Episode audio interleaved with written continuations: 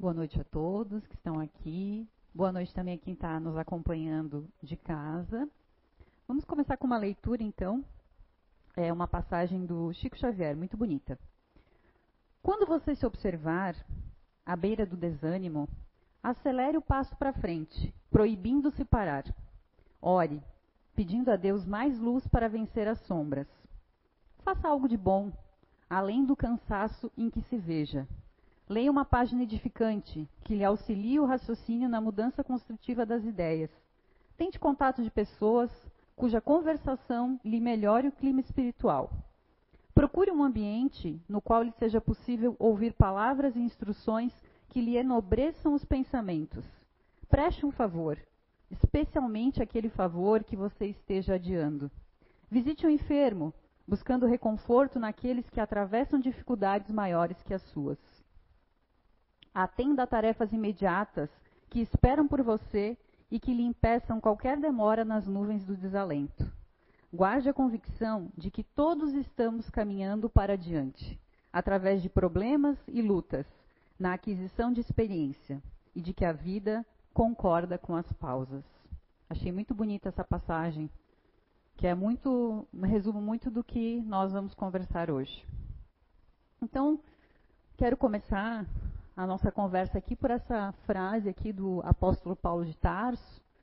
Então ele fala aqui: Por que não faço o bem que prefiro, mas o mal que não quero, esse eu faço? Olha só que interessante, porque não faço o bem que prefiro, mas o mal que não quero, esse eu faço.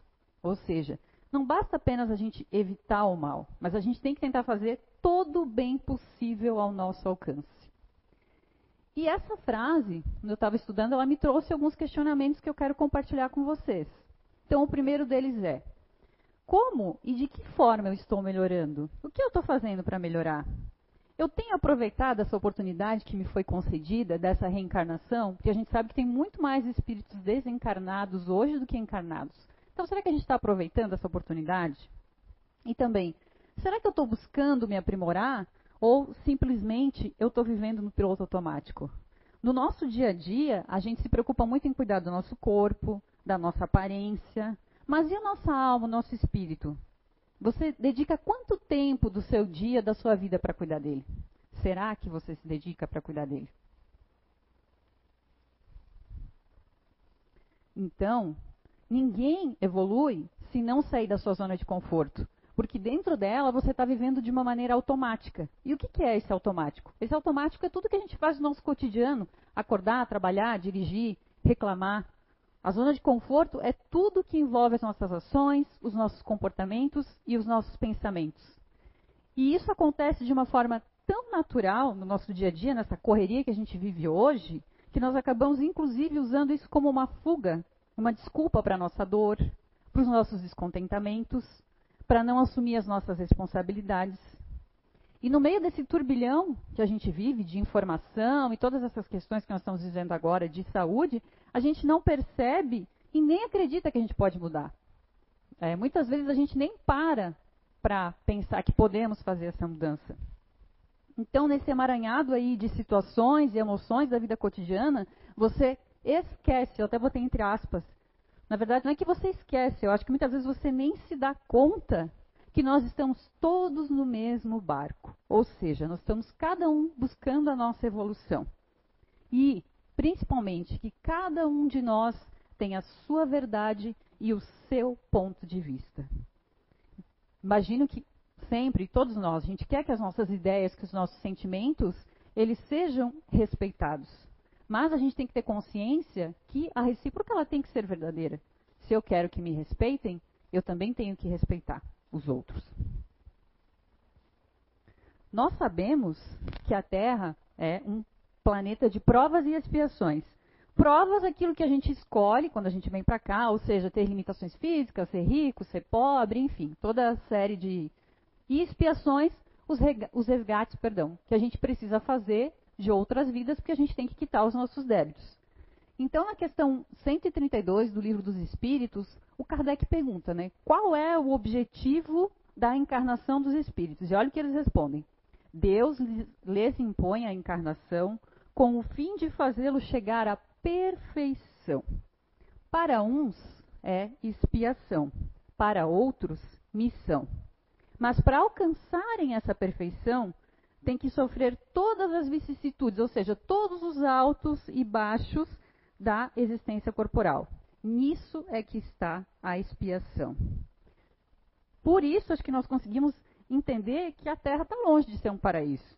Então, não espere viver facilidades e flores todos os dias. Nós vamos ter dias felizes, vamos, mas também vamos ter dias difíceis. Então, nós estamos aqui encarnados, né, para chegar nessa perfeição e basicamente para quê? Para promover o nosso crescimento espiritual, moral e intelectual.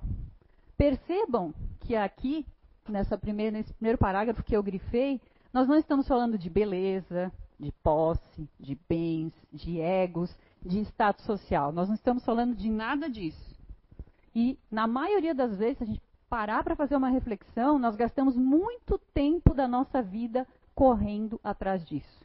Nós não corremos para o nosso aprimoramento enquanto seres espirituais, mas para ter mais dinheiro, para ficar mais bonito, para estar mais magro. Isso a gente sempre está buscando, constantemente. E as leis divinas, elas não vão ficar esperando pela nossa boa vontade. Lá na questão 781, o Kardec pergunta para os espíritos: tem o homem o poder de paralisar a marcha do progresso? E eles respondem: não, mas tem às vezes de embaraçá-la. O progresso, sendo uma condição da natureza humana, não está ao alcance de ninguém a ele se opor. Nós sabemos que não só o planeta Terra, todos os planetas estão em constante movimento e transformação.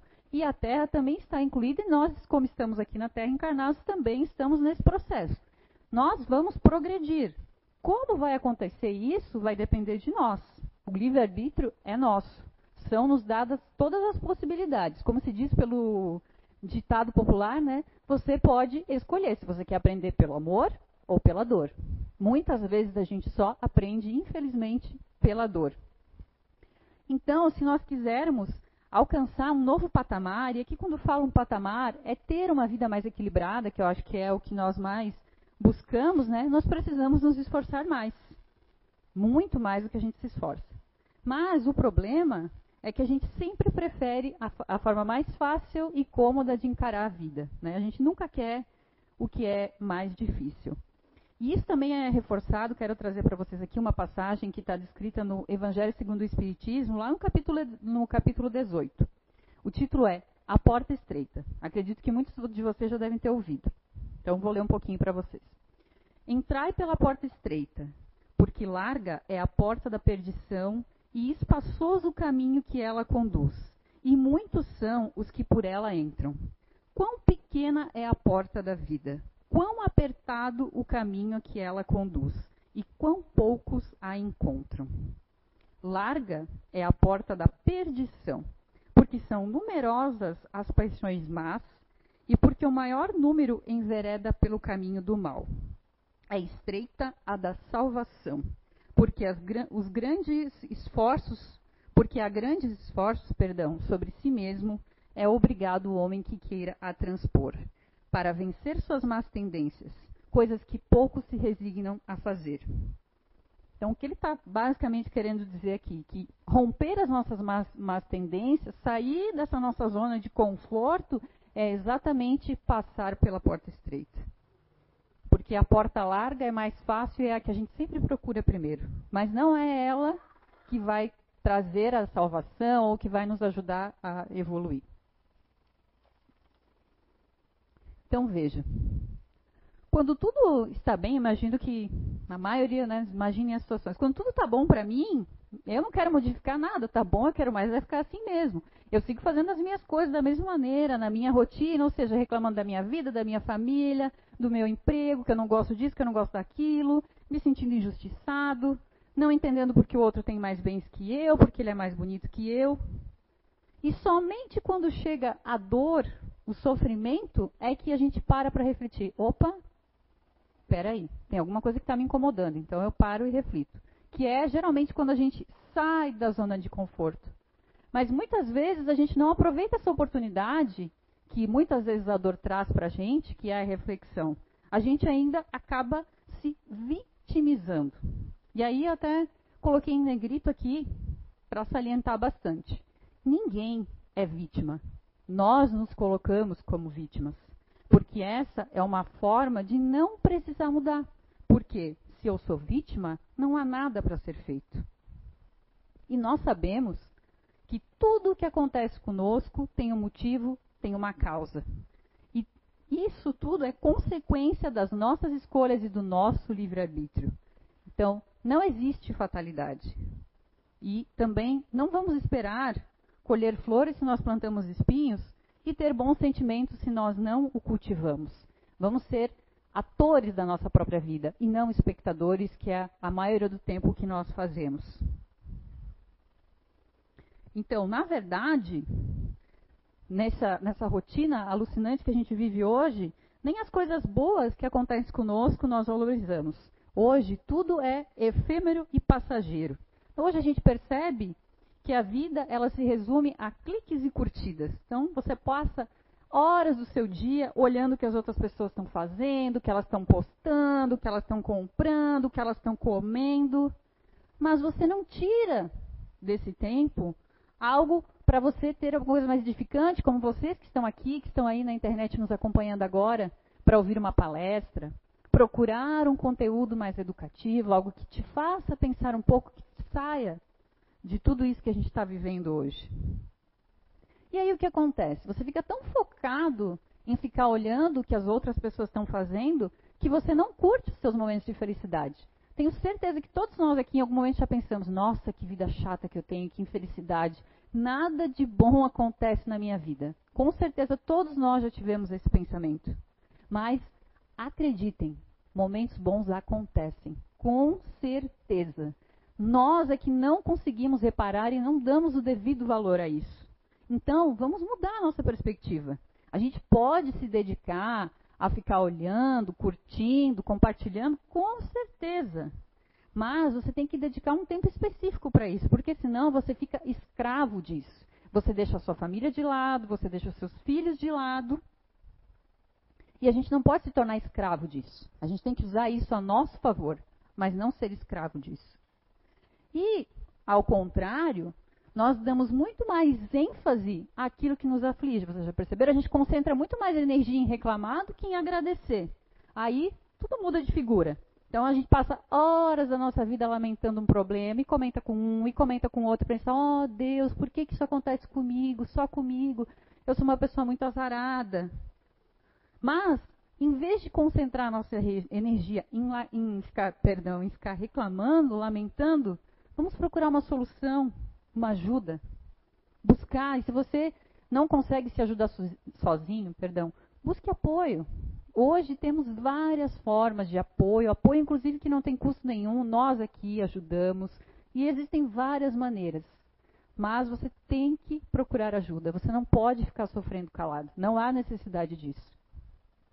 Mas muitas vezes, como eu já falei anteriormente ali, é mais fácil me vitimizar. É muito mais fácil. Outra coisa que a gente faz constantemente é esperar do outro que ele seja melhor.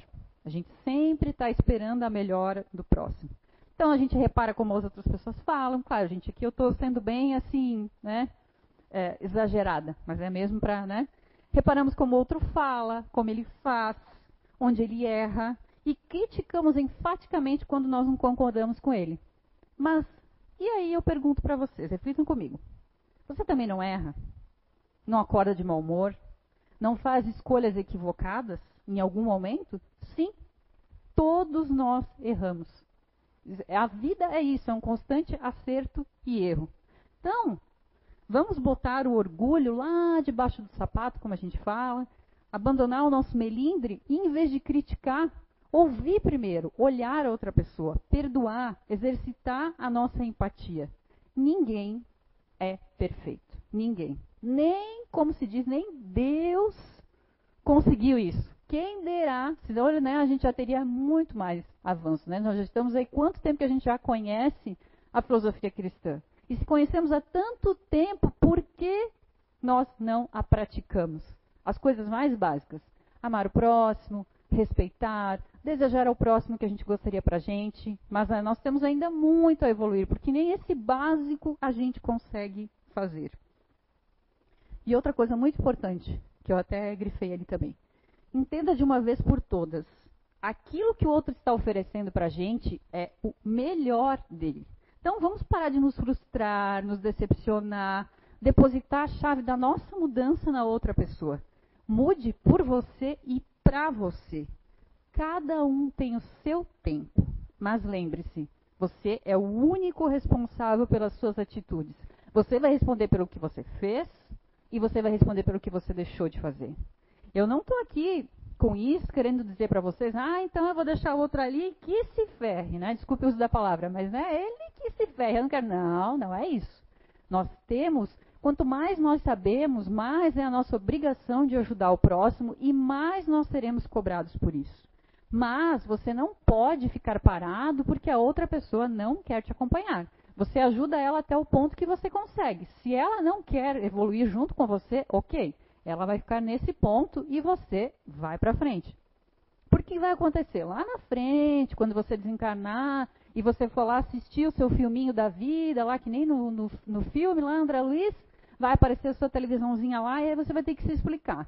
Aí você não vai poder dizer assim, não, mas eu fiz aquilo ali porque a Ana fez também. Problema da Ana se ela fez isso. Ela vai responder pelo dela. E você vai responder pelo seu.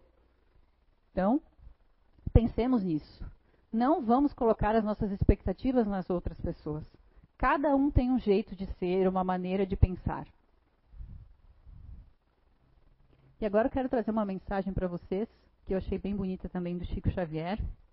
Então ele diz: a vida ela é feita de momentos, momentos pelos quais temos que passar, sendo bons ou não, para o nosso aprendizado. Nada é por acaso. Precisamos fazer a nossa parte, desempenhar o nosso papel no palco da vida, lembrando de que a vida nem sempre segue o nosso querer, mas ela é perfeita naquilo que tem que ser.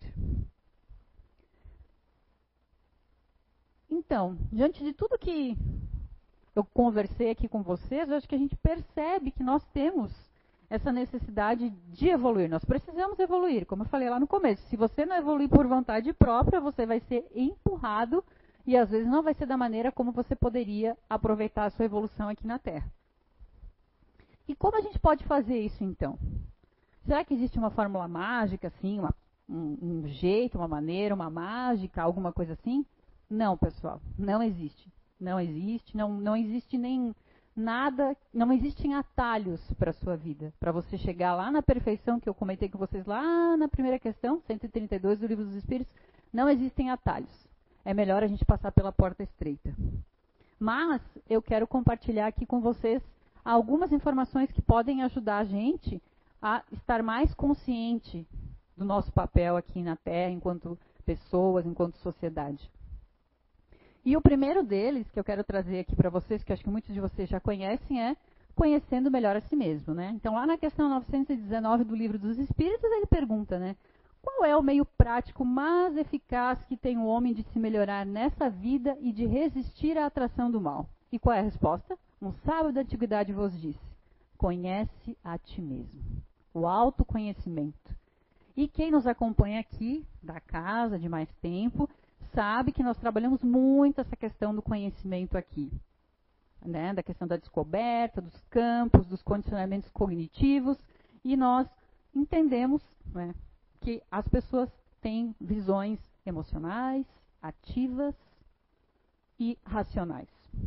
Mas, para quem ainda não conhece a ferramenta, para quem não tem tanto contato, tanto conhecimento, não pode deixar de fazer esse exame de consciência. Então eu trouxe aqui para vocês o que Santo Agostinho convida nós sempre a fazermos, que é exatamente isso. Então ele fala ali: Conhecemos toda a sabedoria dessa máxima, porém a dificuldade está precisamente em cada um conhecer a si mesmo. Qual o meio de consegui-lo? E aí ele, vou falar aqui brevemente para vocês. Fazei o que eu fazia quando vivi na terra. Ao fim do dia, interrogava minha consciência, passava a revista o que fizera, e perguntava a mim mesmo se não faltara algum dever, se ninguém tivera motivo para mim se queixar. Foi assim que cheguei a me conhecer, e a ver que em mim precisava de reforma. Aquele que todas as noites evocasse todas as ações que praticara durante o dia e inquirisse de si mesmo o bem ou o mal que houvera feito, rogando a Deus e ao seu anjo da guarda que o esclarecessem, grande força adquiriria para se aperfeiçoar. Porque, crede, Deus o assistiria. Então, de uma maneira resumida, Santo Agostinho está nos convidando aqui toda noite, quando você for dormir, você for fazer a sua oração, você parar cinco minutinhos e fazer uma revista de como foi o seu dia. Será que você não foi um pouco grosso com alguma pessoa da sua família, do seu trabalho? Você poderia, de repente, ter ajudado alguém e você não ajudou, porque você simplesmente não quis ajudar, porque você não estava afim. E é isso que ele está falando aqui, em outras palavras, que a gente faça essa, esse exame de consciência e perceba que muitas vezes a pessoa também em muitos casos, pode acabar sendo um pouco grossa com você. Mas porque a pessoa foi grossa com você, você não precisa revidar na mesma moeda. E aí, fazendo esse exame de consciência, você já consegue ir vendo, a opa, tenho que melhorar isso aqui. Olha, quando eu encontro aquela pessoa, eu tenho uma tendência a fofocar. Então, acho que eu vou deixar um pouco de encontrar aquela pessoa. Ah, eu vou evitar então o ambiente, porque eu sei que naquele ambiente as pessoas não compartilham muito das ideias que eu também compartilho. Eu não vou lá só porque é uma conveniência, só para ficar aparecendo, para postar fotos ou coisa do gênero. É por aí. Então, através do autoconhecimento, nós conseguimos observar as nossas tendências, os nossos desconfortos, as nossas frustrações e os nossos conflitos íntimos.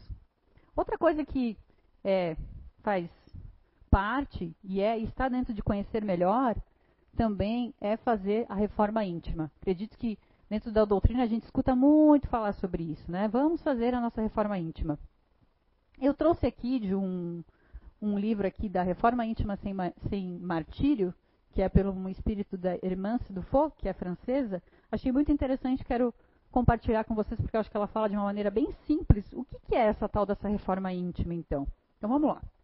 Reformar é formar novamente para dar forma. Reforma íntima nada mais é do que dar nova direção aos valores que já possuímos e corrigir deficiências cujas raízes ignoramos ou não temos motivação para mudar. Deve ser considerada como uma melhoria de nós mesmos e não a anulação de uma parte de nós considerada ruim. Uma proposta de aperfeiçoamento gradativo, cujo objetivo maior é a nossa felicidade. Reforma íntima é ser melhor hoje em relação a ontem e jamais deixar arrefecer, ou seja, morrer, o desejo de ser um tanto melhor amanhã em relação a hoje. Basta nos aprender a ouvir a consciência e estudar os nossos instintos. E aí ela prossegue. Precisamos aprender a ser gente, a ser humano, a exercer o auto-perdão, a admitir falhas, ciente de que podemos recomeçar sempre e sempre, quantas vezes forem necessárias, sem que isso signifique necessariamente hipocrisia, fraqueza ou conivência com o mal. A proposta espírita é de aperfeiçoamento e não de perfeição. O objetivo é sermos melhores e não os melhores. Observem que ter consciência fazer essa reforma íntima nos traz no sentido de que a nossa vida nunca vai ser uma linha reta e não vai ser para ninguém. A gente vai ter os altos e os baixos. Mas o importante é, quando você está em baixa, quanto tempo você leva para voltar a ter esse, esse teu equilíbrio? Você tem que se perceber. Outra coisa muito importante também é exercitar a nossa fé. Orar. A gente já falou aqui muitas vezes, mas sempre é válido falar sobre isso. Não existe melhor remédio para as nossas aflições e para as nossas felicidades também, porque a gente tem sempre a tendência de só orar quando a gente precisa, né? quando nós estamos aflitos, e nunca orar para agradecer.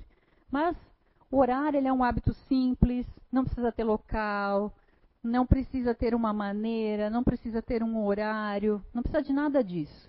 A única coisa que você precisa é ter um desejo sincero de melhora, um desejo sincero nessa oração que você está fazendo. E com certeza vai te ajudar muito. Acredite, faça isso. E além disso também, a gente precisa acreditar, né? Exercitar nossa fé é isso também, acreditar nessa força superior que existe. Mesmo que a gente não consiga ver Deus, mas a gente sente Ele, a gente sabe da presença dele.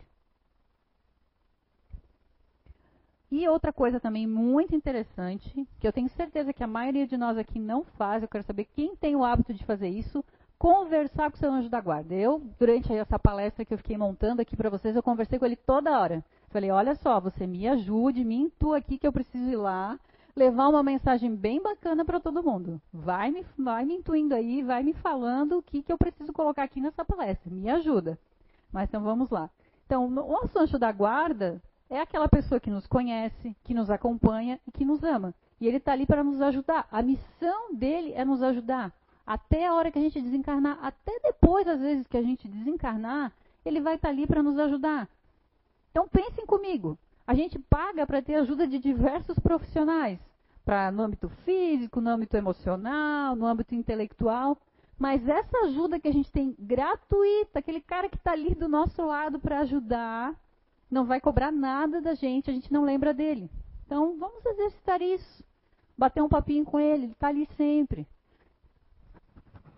E lembrar, gente, sempre, você nunca está sozinho. Nunca, nunca, em nenhum momento. Seu anjo da guarda sempre vai estar com você. Sempre vai estar do seu lado e sempre tentando te ajudar, sempre te intuindo, sabe aquele pensamento, às vezes, que chega até você e você diz: Não, isso aí não tem nada a ver, isso aí é besteira. Olha, é o seu anjo da guarda tentando te mostrar um caminho. Mas você, teimoso, não quer acreditar. E eu trouxe até aqui uma passagem do Livro dos Espíritos, a questão 495, parágrafo 2, que fala um pouquinho sobre isso, quero compartilhar com vocês. Então ele fala ali. Pensar que se tem sempre perto de si seres que vos são superiores, que estão sempre ali para vos aconselhar, vos sustentar, vos ajudar a escalar a áspera montanha do bem, que são os amigos mais seguros e mais devotados do que as mais íntimas ligações que se possa contrair sobre a terra, não é uma ideia bem consoladora? Esses seres aí estão por ordem de Deus, sim. Onde quer que estejais, estarão convosco nas prisões, nos hospitais, nos lugares de devassidão, na solidão, nada vos separa desse amigo. Deverias conhecer melhor essa verdade. Quantas vezes vos ajudaria nos momentos de crise? Quantas vezes vos salvaria dos maus espíritos? Todavia, no grande dia, esse anjo de bondade terá frequentemente de vos dizer: Não te aconselhei isto?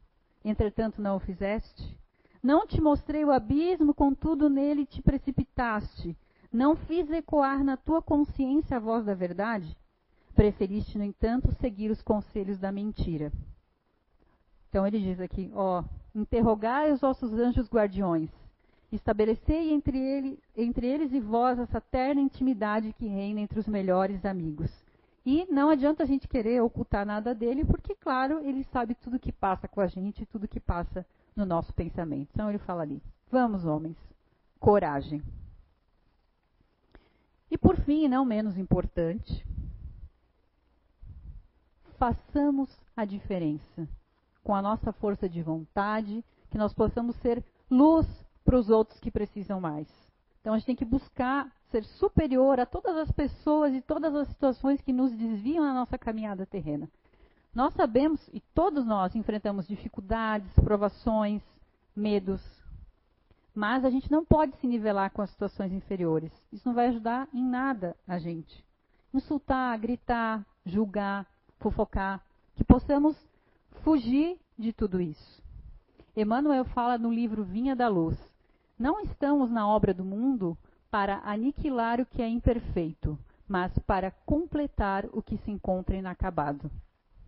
E afinal, como diz, afin, uh, perdão, fora da caridade não há salvação. Entendendo aqui a caridade como o amor em ação. E, para finalizar, eu quero trazer para vocês a questão 918 do Livro dos Espíritos. Ela sintetiza muito bem tudo que a gente conversou aqui. Então, ela fala ali. Por que sinais? Ela fala sobre características do homem de bem. Por que sinais se pode reconhecer no homem o progresso real que deve elevar o seu espírito na hierarquia espírita?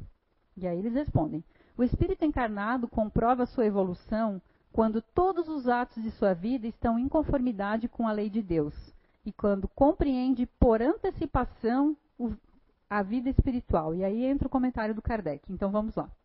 O verdadeiro homem de bem é aquele que pratica a lei da justiça, do amor e da caridade em toda a sua pureza. Interroga sua, sua própria consciência sobre os atos que praticou.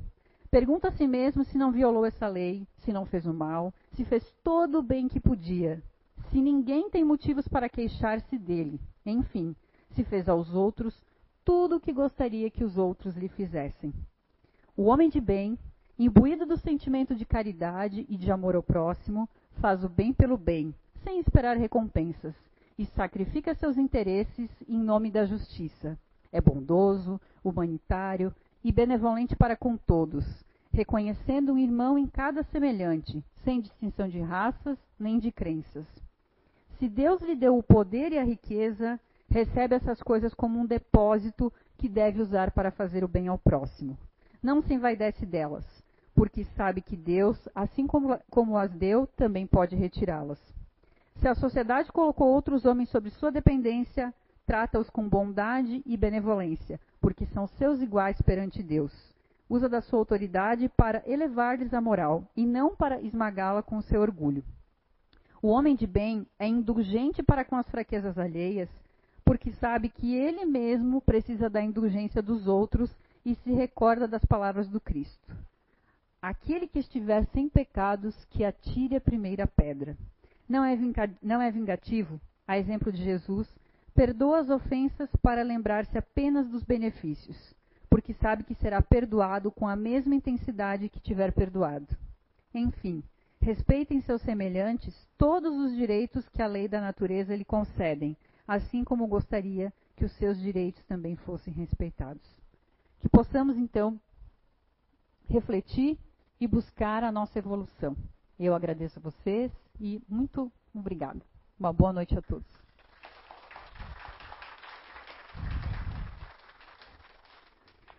Vamos então agora para a nossa oração, fechando os olhos, agradecendo a Deus por mais esse dia, por essa oportunidade de estarmos todos aqui, aprendendo um pouco mais. Que possamos então, Deus, buscar essa nossa evolução, aprender mais, ser menos egoístas, que possamos compartilhar mais, fazer, buscar o nosso autoconhecimento com todas as ferramentas possíveis. Abençoa todos, todos aqueles que também não puderem estar aqui, que possamos levar essa mensagem. Agradecemos, que assim seja.